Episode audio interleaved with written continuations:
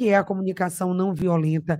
Por que praticar uma comunicação que leve a paz, as boas relações e que traga também uma condição de é, comunicação que não gere, gente, violência e que traga realmente boas relações. Como isso pode acontecer? De que maneira pode acontecer? Com técnicas que a gente aprende e pode aprender nesse treinamento. Oi, Taina, agora sim, está me ouvindo? Estou ouvindo, Patrícia. Pronto, bom dia e bem-vinda aqui ao Instonia. Prazer recebê-la aqui nessa semana, onde nós estamos falando sobre o respeito e sobre a paz. A paz também começa assim, não é? No diálogo, respeitando um ao outro. O diálogo e o respeito são bases da comunicação não violenta? Com certeza. Vocês estão me ouvindo bem, gente? Sim, estou te ouvindo bem agora. ótimo. Sim, paz e respeito com certeza são fundamentos, né? Na verdade, que a gente busca também. A comunicação não violenta é, costumo dizer, uma abordagem que está a serviço, né? Não só da paz, mas ela está a serviço da vida, é como a gente costuma dizer, né? Porque ela vai buscar sair, né? Levar a gente um nível de compreensão que vai além dos fatos, daquilo que acontece, ou das próprias, e claro, né, das próprias palavras, da linguagem, a gente vai aprender a fazer uma espécie de tradução, né, daquilo que as pessoas estão falando, que muitas vezes está nesse espaço de crítica, né, que a gente fala dessa violência subjetiva aí na, na, na linguagem, então a gente vai aprender a fazer essas traduções em algo que é essencial, fundamental e compartilhado pelos seres humanos.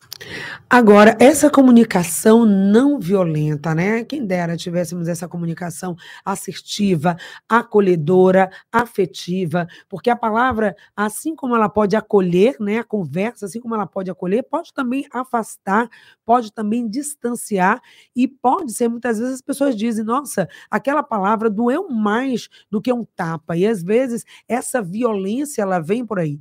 Muitas vezes as pessoas nem percebem, não é, Taina? Quando estão tendo uma comunicação violenta, às vezes aquilo já está tão no cotidiano, na prática da vida, que a gente não tem é, a, a clareza que cometeu uma, uma comunicação violenta.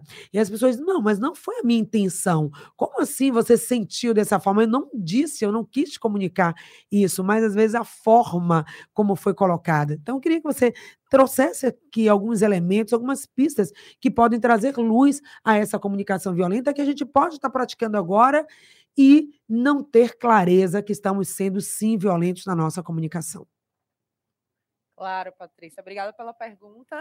E realmente, eu vou te fazer uma diferenciação, né? A partir da sua pergunta, a gente chama na comunicação violenta, vamos olhar primeiro para a comunicação habitual, que é essa que você falou, a gente fala no dia a dia e não percebe. Essa comunicação habitual, ela está cheia, vou trazer alguns elementos, quero que o ouvinte perceba e se, se identifica, né? Na comunicação dos outros ou na própria comunicação, elementos como rótulos. O que, que são rótulos? Quando a gente diz, né? você é preguiçoso, né? Ou é, quando a gente acusa o outro, você nunca me ajuda. Usamos esses elementos de generalização, né? Esse nunca, sempre. Você sempre faz isso. Então, tem alguns elementos de linguagem, né, que chegam na, nas pessoas, né? A gente fala isso, os seres humanos também compartilham isso, e incomoda, porque se alguém diz para mim, por exemplo, você nunca me ajuda, algo em mim pensa, peraí, nunca? Mas e aquele dia que? E aí eu já estou né, pronta para reagir.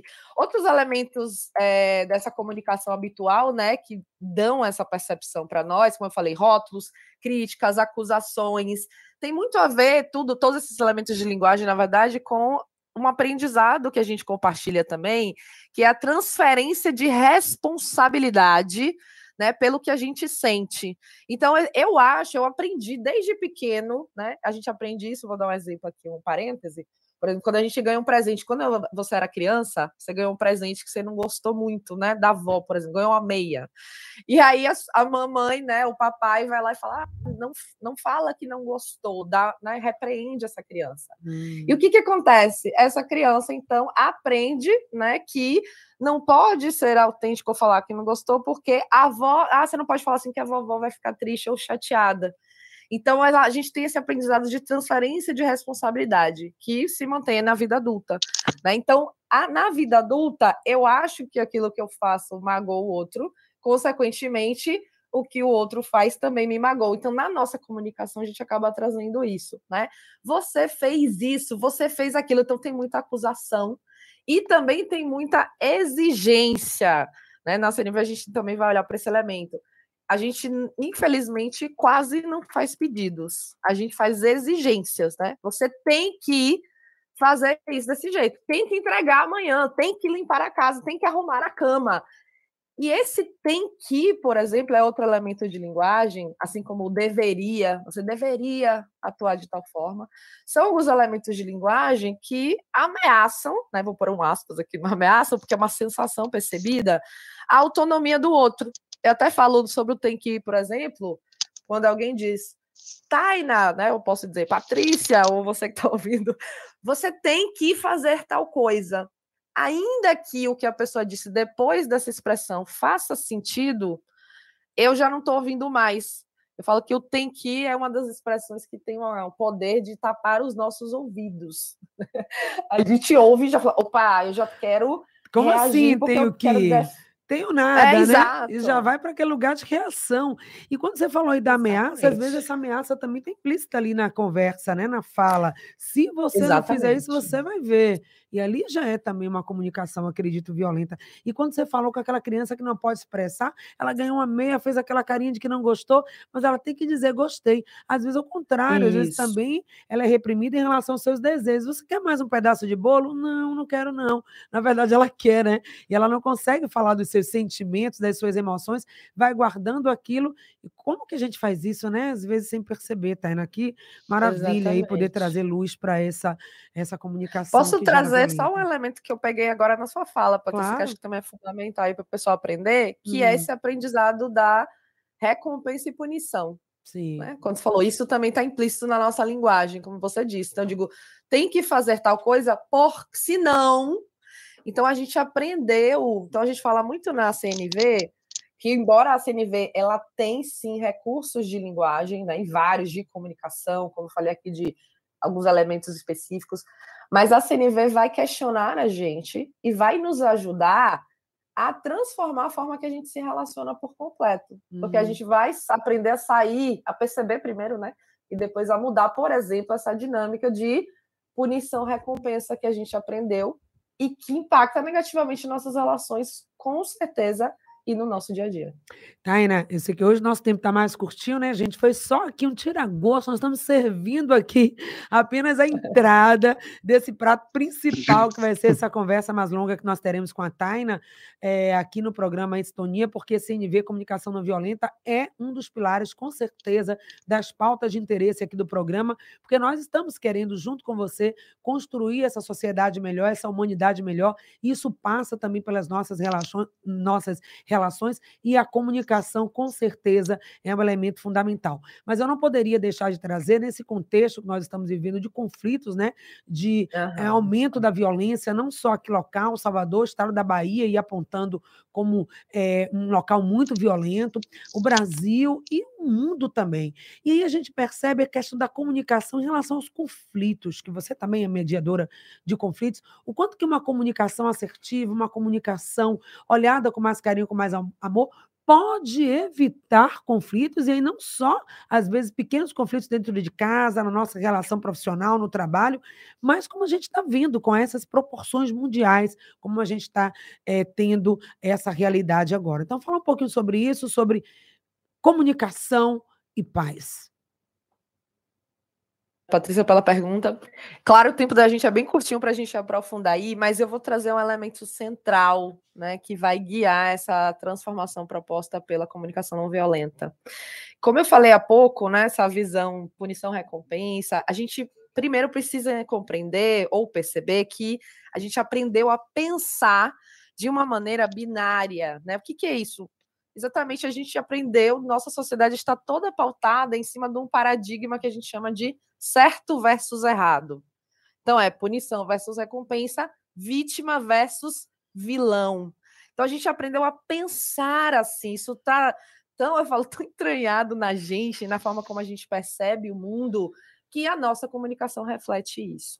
Então, a CNV ela vai fazer esse convite da gente sair dessa binariedade e olhar, que eu falo, para um terceiro caminho. Uhum. Como é que ela hum. faz isso? Ela convida a gente a focar no que chamamos de necessidades humanas universais. Ou seja, entendendo que tudo que né, alguém, um indivíduo faz, tudo que nós, seres humanos, fazemos, tem como intenção na sua base satisfazer necessidades humanas universais, que né, são o quê? Isso que todos estamos buscando. Por exemplo, a própria paz que você trouxe, né? Então, paz, liberdade, autonomia, amor, respeito. É algumas dessas palavras que a gente conhece como, ou chama de valores né, humanos.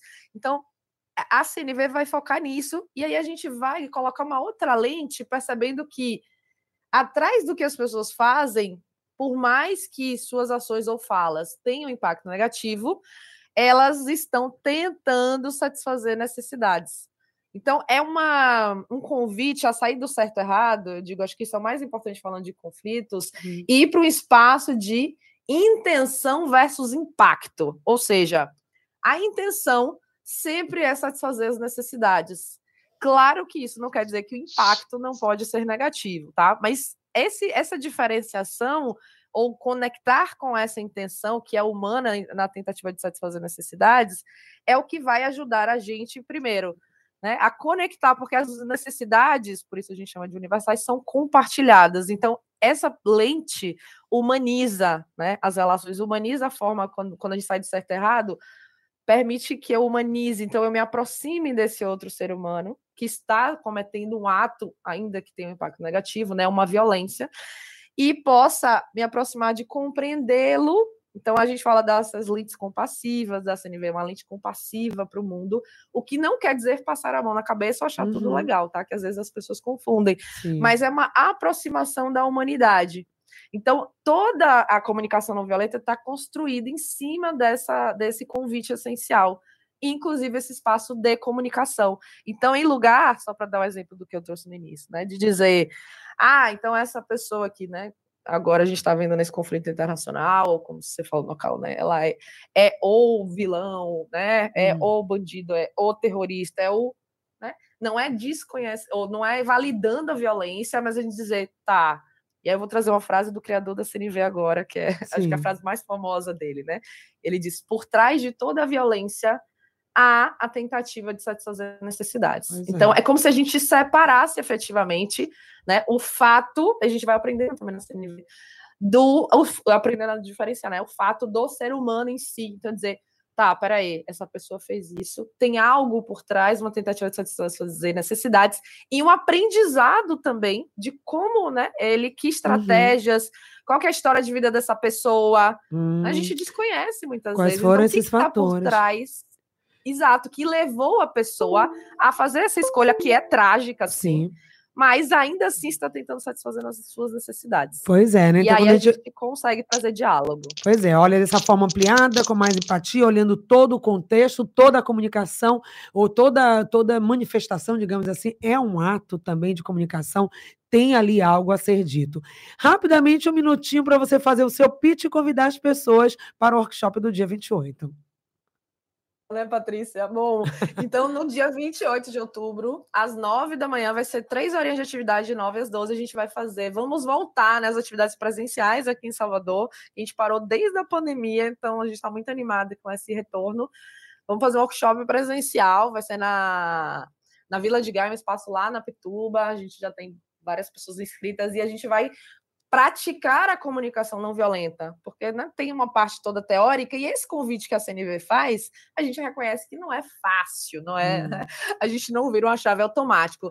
E para esse workshop do dia 28 vai ser muito legal, porque a gente vai fazer as nossas práticas em cima dos jogos de conexão, são jogos de comunicação não violenta. Então é muito prático para as pessoas não só se aproximarem desse conceito que eu trouxe das necessidades humanas universais, mas também né, a comunicação não violenta tem esse lugar de da gente voltar intimidade com as nossas emoções, né, aprender a se responsabilizar por elas. Beleza. Isso tem tudo a ver com como a gente vai transformar a nossa comunicação.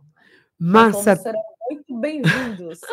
Obrigada, então, Taina Meirelles, que a gente conversou aqui no programa Em Sintonia de hoje, na semana pelo Respeito pela Paz. Daí o convite, então, workshop Vivendo a Comunicação Não Violenta, que vai acontecer no dia 28 de outubro, das 9 da manhã até o meio-dia, na Vila de Gaia, que fica na Pituba, aqui em Salvador. Quer saber mais? Manda uma mensagem aqui para nosso WhatsApp, que a gente passa tudinho para você, esse convite especial para que você possa desenvolver uma comunicação assertiva, amorosa, afetiva e deixar de lado a comunicação violenta.